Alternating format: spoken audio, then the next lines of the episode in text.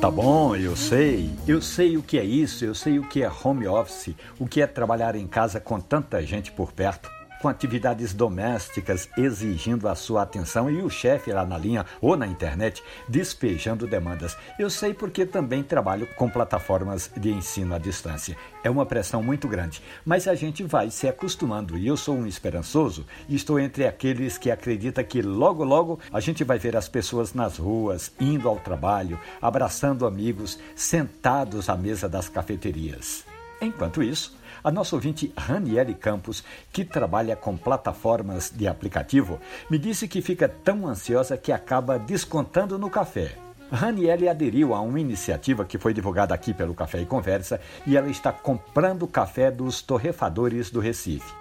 Ela me disse que estão entregando direitinho um café novo, de qualidade, além, claro, de contribuir com a iniciativa dos empreendedores que estão lutando para não fecharem definitivamente as portas. Aí a nossa ouvinte quer saber quantas xícaras de café ela pode tomar.